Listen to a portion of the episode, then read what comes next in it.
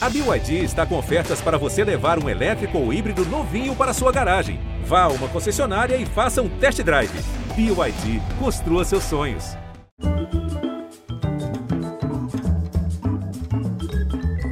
Olá, muito bem-vindos, boa noite.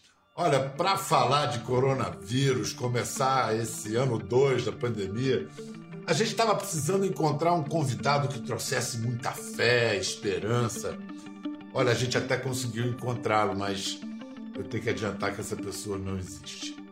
Não tem certidão de nascimento, não tem RG, CPF, título de eleitor, mas ainda assim é um grande brasileiro, um patriota de verdade. Todos nós devemos a ele nossas vidas e também a vida e a saúde de nossos filhos e netos, assim como também de nossos antepassados. Olha, nós não estaríamos aqui se não fosse ele.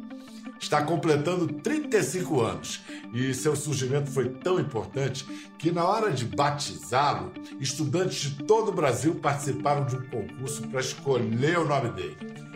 O seu primeiro nome acabou sendo o mais simples e popular do país. O segundo nome, bem, o sobrenome escolhido é a cara dele. Hoje temos a honra de receber Zé Gotinha. Salve, garoto! Muito obrigado por arrumar esse tempinho aí pra gente.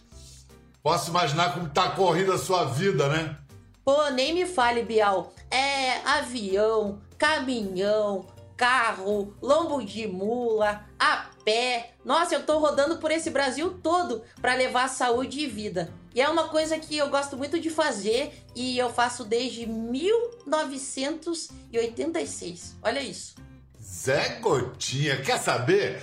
Você é assim, um super-herói brasileiro. E como as crianças gostam de você, elas te adoram. Eu adoro as crianças e eu nasci por causa delas, né? Para elas perderem o medo.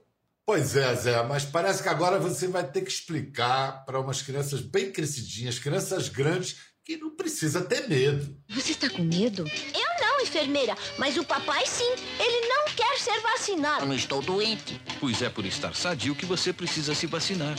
O líquido estimula as defesas naturais do organismo, tornando-as muito mais fortes para combater os germes causadores das doenças. É, é verdade. Parece que as pessoas até esqueceram da gravidade das doenças que eu botei para correr. Antigamente, as crianças ficavam paralisadas, não podiam correr, não podiam andar, não podiam brincar, por causa do terrível vírus da poliomielite. Mas eu acho que até esqueceram dele agora. E não foi só a gotinha do Dr. Sabin contra a paralisia infantil. As campanhas de vacinação com Zé Gotinha foram e são fundamentais para a saúde dos brasileiros. Mas agora, Zé Gotinha, a encrenca é maior, é planetária. A pandemia do novo coronavírus, da Covid-19, só vai ser controlada se todo mundo, o mundo todo, se vacinar. E logo, já. E Pedro, você sabe que tem uma brasileira no comando mundial dessa guerra? Sim, uma brasileira está no epicentro dessa crise. Ela é vice-diretora da Organização Mundial da Saúde. Ela é responsável pela distribuição e acesso a vacinas e medicamentos.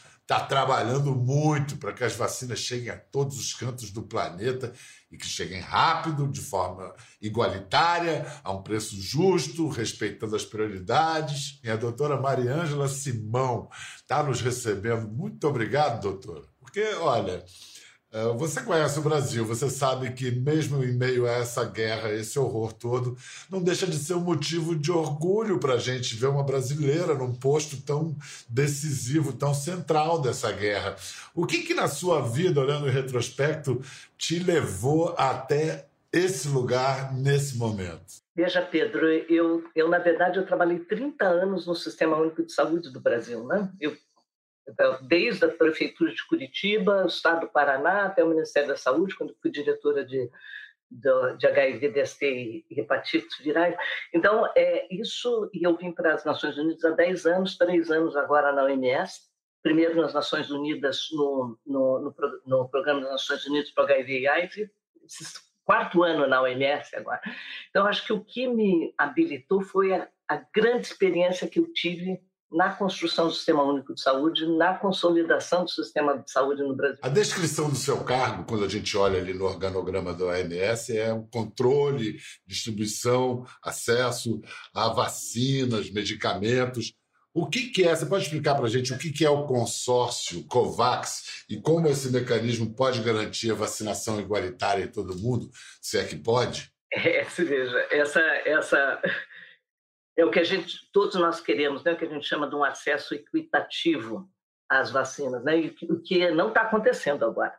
Né? Então, acho que todo o esforço que a OMS fez com a, a iniciativa de vacinas, que chama GAVI, né? e, e, com o, o CEP, que é uma coalizão para a preparação de epidemias, todo o esforço foi, nesses últimos, desde março do ano passado, foi para evitar o que aconteceu com o H1N1, e o HN1 demorou sete, oito meses para a vacina chegar no, nos, nos, países em desenvolvimento. Né?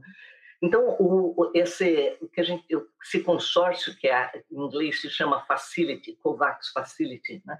é uma cooperação internacional em que se buscou, num primeiro momento, ano passado, veja o contexto do ano passado, julho, agosto, setembro, a gente ainda não sabia onde é que ia parar. Né? Se tinha um monte de 170 candidatos de vacina, mas você não sabia quais deles que seriam bem-sucedidos no final, né?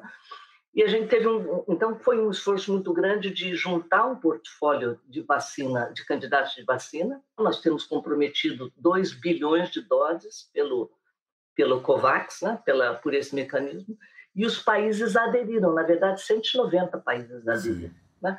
Então o Brasil aderiu, que é um, um é um cobertor de segurança né? que é agora espera-se que final de fevereiro, março, comece a fazer comece a fazer a distribuição das vacinas por meio do COVAX e o Brasil tem acesso ao número de doses por conta da, de ter aderido a esse mecanismo global. Se a gente calcula que o desejável seria 70% da população mundial vacinada, estamos falando de 5 bilhões de pessoas, de 10 bilhões de doses enquanto, realisticamente, com, com, com a, a, capacidade de produção que a gente tem hoje, o ritmo de hoje, em quanto tempo a gente vai chegar a esse número?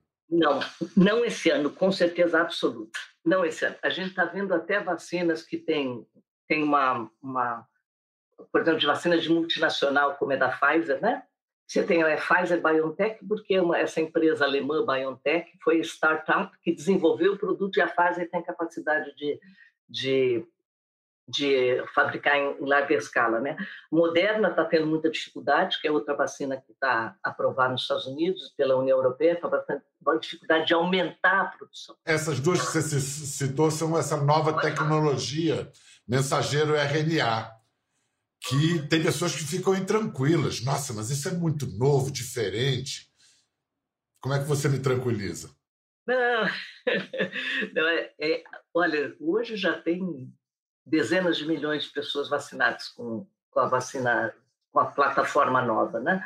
E a gente está vendo é, alguns efeitos colaterais, evidente, porque nenhum produto é isento de efeitos colaterais, mas nada, nada tão grave que, que preocupe. Lembrando que, por enquanto, a gente não tem nenhuma prova de que a, nenhuma dessas vacinas, qualquer das plataformas, previne a transmissão da doença, certo? Elas hoje elas são para prevenir doença grave. Tá? O dado que a gente tem é doença grave, o que o que já, é, é sensacional, porque reduz ou acaba com as hospitalizações e, e, o número de óbitos. Doutora Mariângela, mais do que, às vezes, aspectos técnicos, a psicologia de massas é fundamental numa campanha de vacinação. Antes mesmo da nossa pandemia, já havia uma avalanche de desinformação com relação a vacinas, movimento anti-vax, notícias falsas, disseminação de boatos, teses conspiratórias, e isso está aparentemente fora de controle na internet. Como combater uma maré de mentiras como essa? Eu acho que isso, isso a gente está vendo, vendo anos e anos, Pedro, anos e anos né? tem essa, essa esse movimento de desinformação e que começou por um artigo mal mal colocado na Lancet na, na década de 90, associando uma vacina com autismo e era uma coisa totalmente falsa. Né? Então, e hoje acho que a gente vê, eu como pediatra, me formei há 40 anos atrás, você vê, e você vê que muito dos profissionais de saúde, mesmo a população, não vê doenças mais como sarampo. Né? E sarampo é uma doença péssima, né? Tinha uma alta mortalidade no Brasil, nos países em desenvolvimento. Então, a, a população agora não vê. O poliomielite. Ah, poliomielite. A polio é uma, é uma. Como é que você pode é, não dar oportunidade para uma criança não desenvolver polio? Você estava falando do, dos movimentos anti-vacina. O Brasil continua sendo um país que vacina bem, né? Ah, acho que continua tendo é diferente, se veja as dificuldades, por exemplo, que a França está tendo para fazer a vacina agora, né? né? Então, o, o próprio Estados Unidos, né?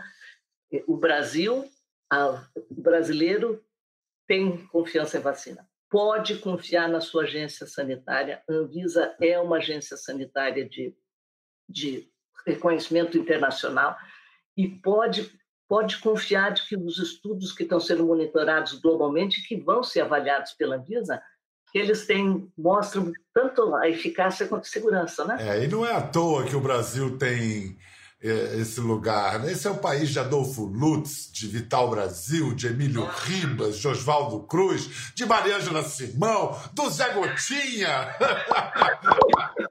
e nesse caso do coronavírus, ainda tem a, a agravante, o fato explorado de que as vacinas foram desenvolvidas muito rápidas, que a China é suspeita porque apareceu lá o vírus. Não, veja, com relação à, rapidez como que foi desenvolvida as vacinas agora, acho que você colocou bem que, primeiro que essas plataformas já existiam. Né? Mesmo a plataforma para o mensageiro RNA, ela já existia, ela ainda não tinha sido utilizada em, em larga escala.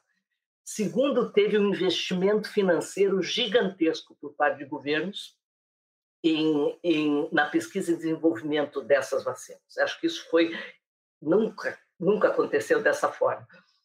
Ter, terceiro, que o que se fez na verdade foi uma não tem eu sempre estou falando que não foi cortado, não foi feito nenhum atalho, não está se não se comprometeu os critérios para segurança e para eficácia.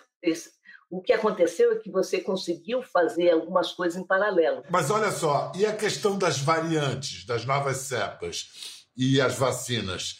É, o que, que quais são os, as preocupações, os riscos maiores das novas uma variantes? Uma grande preocupação, né? Há uma grande preocupação, evidentemente, né? É, o que a gente ainda não tem são estudos robustos para evidenciar se vai vai afetar, se as variantes vão afetar ou não a vacina.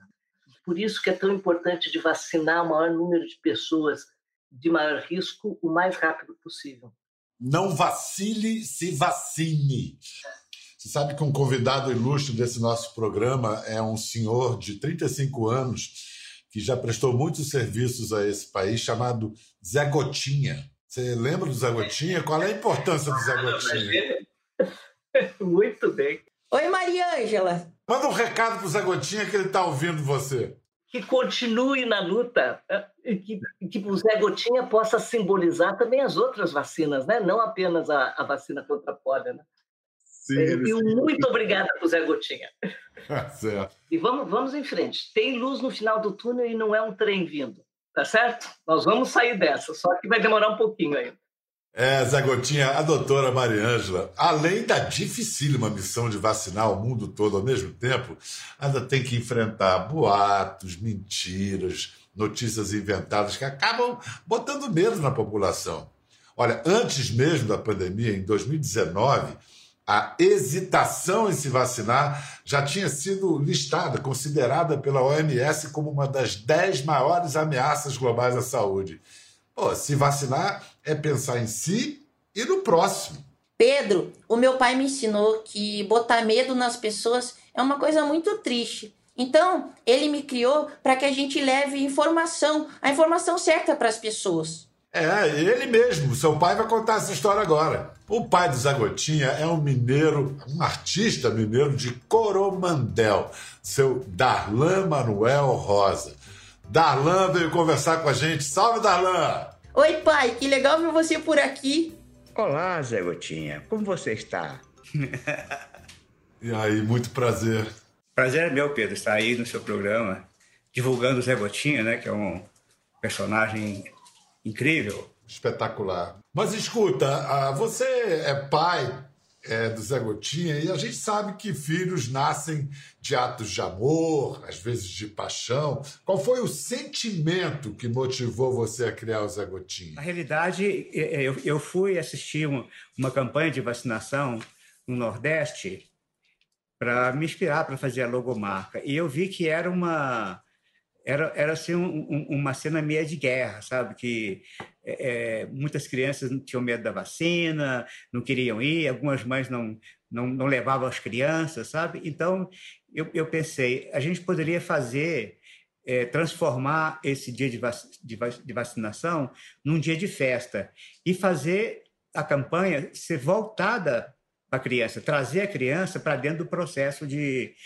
de, da campanha. O Zé Gotinha tem essa coisa dos grandes achados gráficos, os grandes logos, que ele é muito simples, né? Você precisava criar um personagem que encantasse, que comunicasse e que fosse fácil de imitar. Como é que você se inspirou pra, ou em alguma coisa para esse desenho? Pedro, a, a coisa assim, que pouca gente sabe é que, de início, o Ministério não aceitou o personagem como mobilizador das campanhas.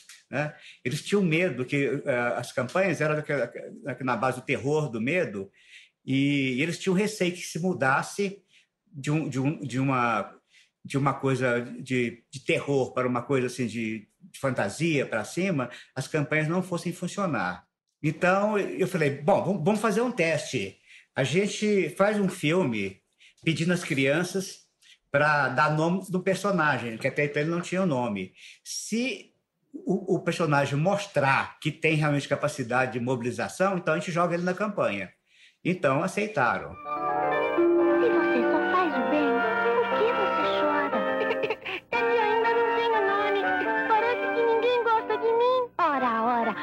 Resolver isso agora mesmo. Se você tem de 3 a 12 aninhos, escolha um lindo nome para o nosso bonequinho e mande para a Secretaria de Saúde até 15 de novembro. E o que aconteceu foi que a, a reação foi tão grande, sabe? É, as cartas chegavam de caminhão da Secretaria de Saúde. Foi assim uma coisa que ninguém esperava, sabe? Fico até emocionado e, e escuta, você falou algo é, que é chave. Ninguém educa pelo medo, se educa pelo exemplo, a gente convence, né? Muito obrigado, Darlan, por tudo, tudo hoje e sempre que você fez por nós. Boa sorte e vamos sair dessa. Obrigado, Darlan. Eu te agradeço. Muito obrigado. Tchau, pai. Vida longa, Zé Gotinha. Vida longa. Muito obrigado, Zé Gotinha. Vou deixar você aí, porque a gente sabe o quanto de trabalho você tem aí pela frente. Ó, trabalho mesmo, a gente está apoiando você, todos nós dependemos do seu trabalho. É isso. Vamos vacinar, galera. Tchau. Bom, vamos em frente, desejando ao Zé Gotinha que mantenha o excelente trabalho que vem fazendo. Sai governo, entra governo há 35 anos. A primeira campanha nacional de vacinação contra a polio foi promovida pelo regime militar. Eis a foto do presidente Costa e Silva sendo aí o primeiro a se vacinar contra varíola, em 1967, para dar um exemplo, né?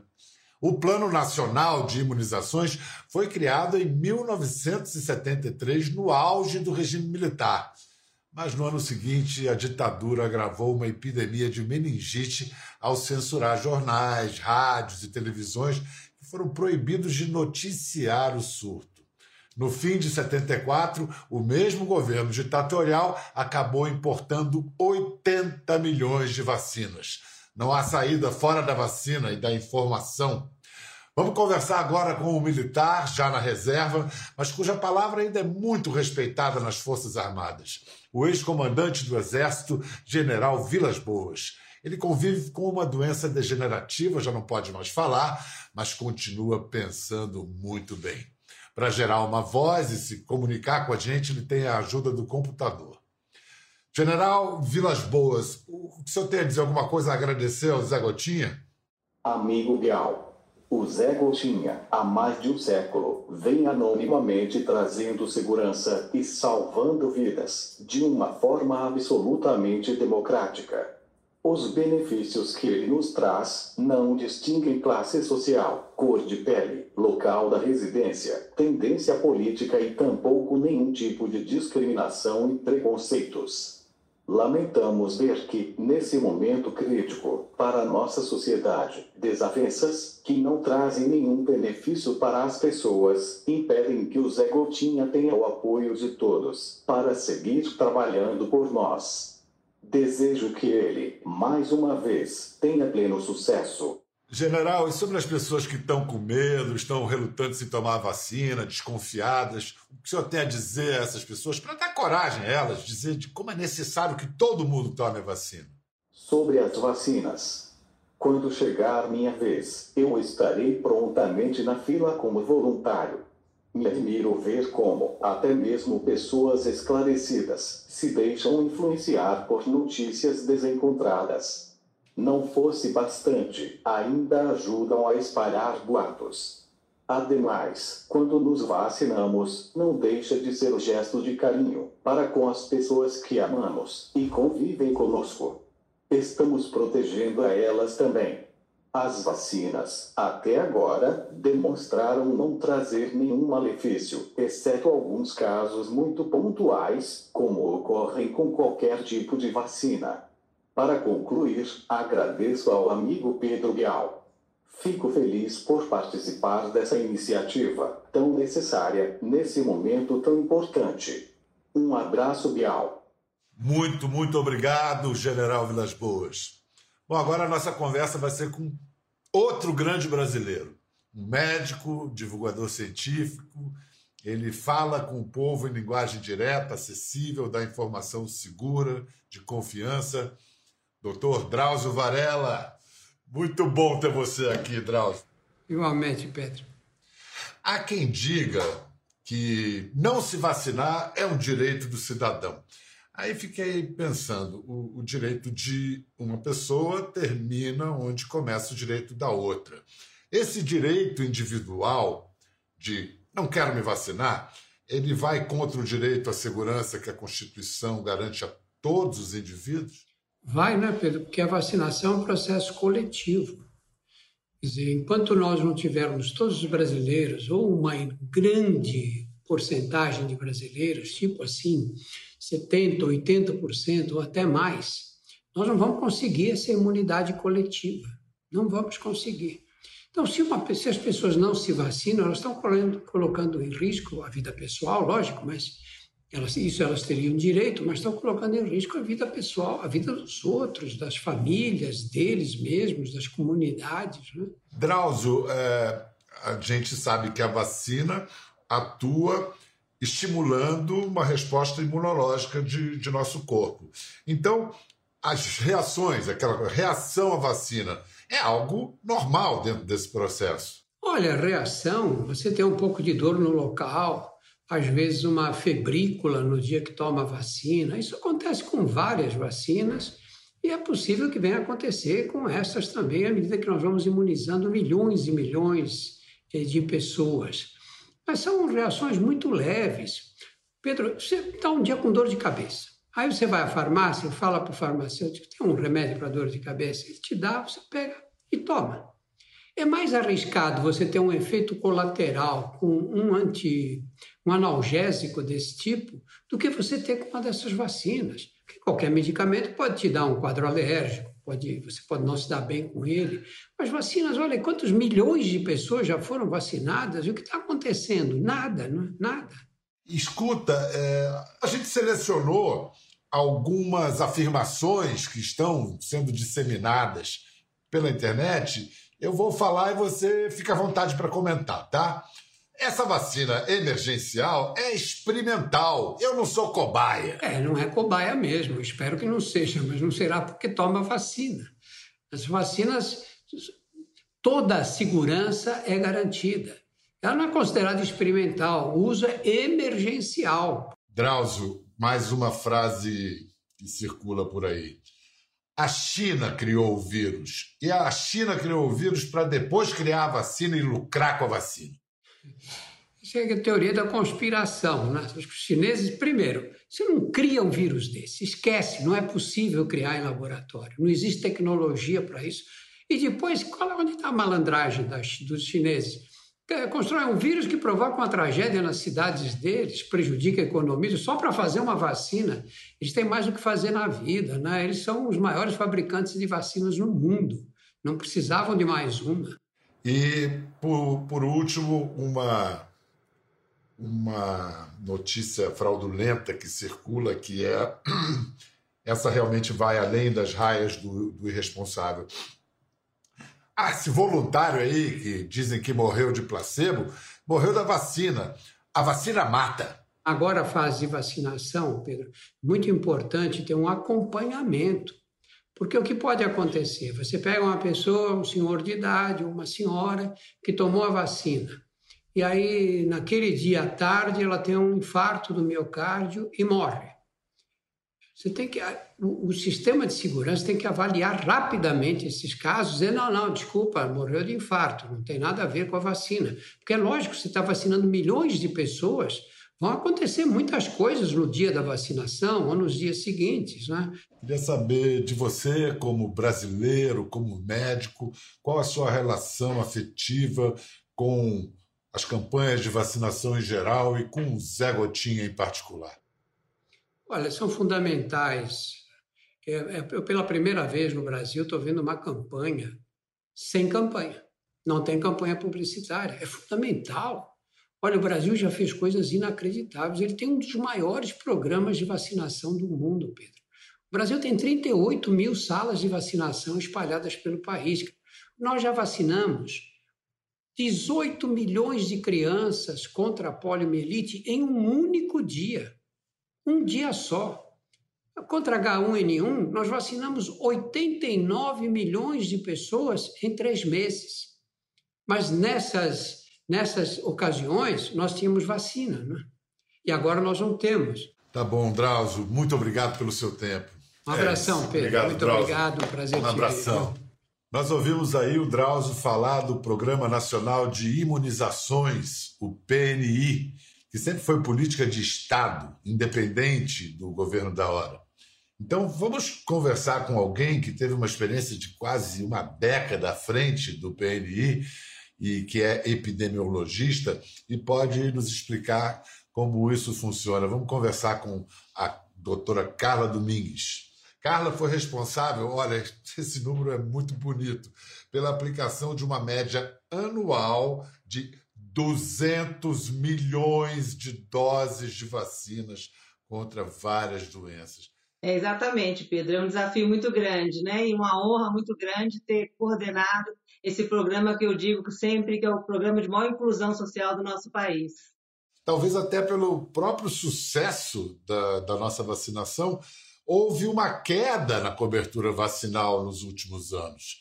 É, é por aí? Por que, que aconteceu essa queda? Pedro, nós temos do, duas linhas de pensamento, né, duas hipóteses para que isso esteja acontecendo. A primeira é essa, essa exatamente que você está colocando. Né? À medida que as doenças deixaram de, de, aparecer, né, a população hoje não conhece mais, a maioria da população nunca viu um caso de pólio, um caso de sarampo, um caso de difteria, né? e aí, à medida que você não conhece mais esse risco eminente, né, você não vê o seu filho adoecendo, tendo sequelas, infelizmente indo ao óbito, você começa a achar que essas doenças não existem e elas não são importantes e começa a desacreditar nas vacinas. Paralelamente a isso, vem um fenômeno que nós chamamos dos antivacinas, né? grupos fortes que têm uma, uma, atuação muito grande nos Estados Unidos na Europa, né? e que começam a colocar fake news, né? notícias falsas nas redes sociais, e a população começa a ficar hesitante. Ora, se eu não conheço a doença, né? eu nunca vi essa doença, Será que eu preciso vacinar meu filho? Será que eu preciso me vacinar? Será que esse efeito adverso que estão colocando, né, que a vacina vai mudar a imunidade do meu organismo, vai me trazer sequela, vai me trazer óbito, é verdade? E aí começa a ficar hesitante, não comparece ao posto de saúde. Mas eu ainda acredito, Pedro, que a maioria da população vai querer ser vacinada. Nós estamos vendo isso, né? O clamor de todo mundo querendo vacina. Esse grupo resistente, ele vai ser vencido.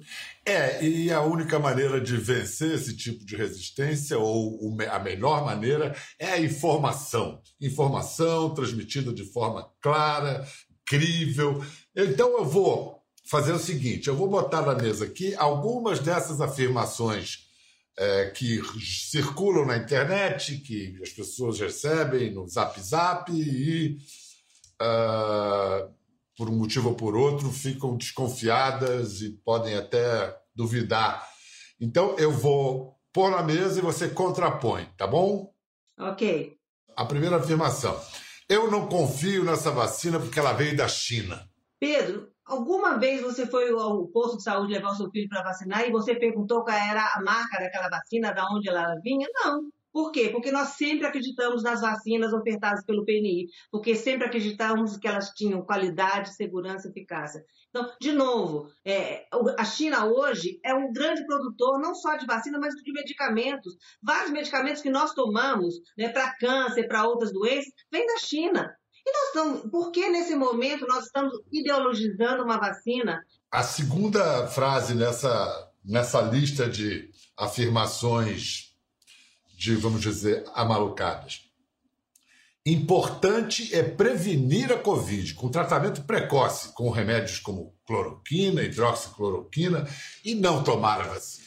Não existe nenhum medicamento que seja capaz de prevenir né, a, a Covid os estudos já têm mostrado isso. O Brasil é o único país no mundo que ainda continua insistindo nessa teoria né, de usar cloroquina e outros remédios para prevenir ou para evitar a gravidade para a Covid. Se nós temos um medicamento adequado, né, que funcionasse, por que os Estados Unidos, Alemanha ou Reino Unido não estariam utilizando? Uma terceira afirmação que a gente já ouviu.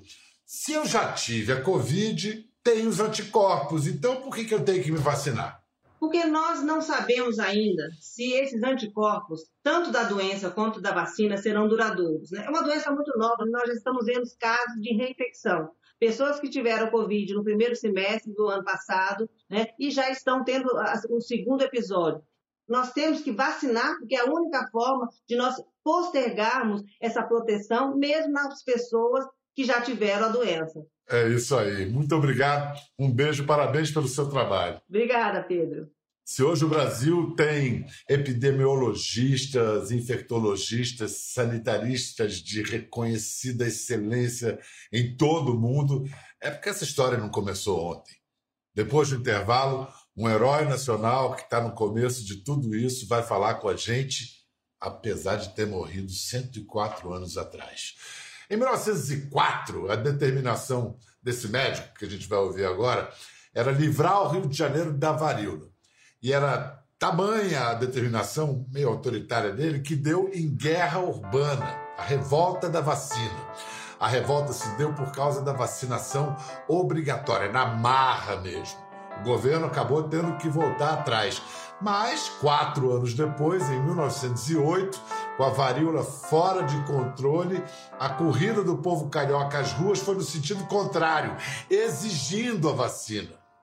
A realidade e a ciência costumam vencer. E a obrigatoriedade na vacina hoje não é imposta na marra, como no caso da febre amarela. Se você não quer se vacinar, tudo bem, mas também não vai viajar para a Amazônia, para mais vários países. Aliás, mais de um século atrás, o desconhecimento era até compreensível. Era tanto que tinha gente que não acreditava que a doença fosse transmitida pelo mosquito Aedes aegypti. E se orgulhava disso, afirmando: não sei, não quero saber e tenho raiva de quem sabe. Bom, mas agora, ufa, século XXI, né? Agora, a gente ainda bem que tem um patriota verdadeiro que não nos falha, nem depois de morto. Um herói que tem sempre buenas ideias. Oswaldo Cruz. Ah, quanta gentileza, quanta generosidade, embora póstuma, não é mesmo, Pedro Bial? De qualquer forma, agradeço a chance de, passados mais de 100 anos, poder me dirigir novamente aos irmãos brasileiros. E é impressionante que 100 anos depois, muito dessa ignorância ainda persiste. Coisas melhoraram, de fato. Por exemplo, a imprensa naquela época me atacou fortemente. Guardo até hoje um álbum com todas as caricaturas que me chamavam de o Nero da higiene, como se eu tocasse lira enquanto o Rio de Janeiro ardia nas chamas da minha intransigência. Mas a intransigência não era minha. Fui também chamado de o czar dos mosquitos, o César. Mas eu estava lutando apenas pela saúde, pela ciência, pelo lado da luz, e havia aqueles que diziam: aqui não! E eu lhes dizia: aqui sim, porque o que se inocula aqui é a gota da saúde, é a gota da cura. E por isso fico feliz de ter visto Zé Gotinha. Acompanho Zé Gotinha desde o seu surgimento, mas acompanho também os negacionistas, acompanho também aqueles que espalham fake news, aqueles que mentem, aqueles que defendem o obscurantismo mas o essencial continua igual. E o igual é que a ciência e a luz hão de vencer sempre. Poxa, muito obrigado ao Zé Gotinha, que ganhou vida e voz graças à parceria da Fundação Oswaldo Cruz, do Ministério da Saúde, e ao talento desse incrível Jefferson Schroeder. Muito obrigado também a Eduardo Bueno, Peninha, por incorporar Oswaldo Cruz. Muito obrigado a todos que trabalham noite e dia na luta contra o coronavírus. Muito obrigado a você que ajuda com sua atitude, solidariedade na campanha por vacina já, vacina para todos, vacina sim. Até a próxima. Gostou da conversa? No Globoplay você pode acompanhar e também ver as imagens de tudo que rolou. Até lá.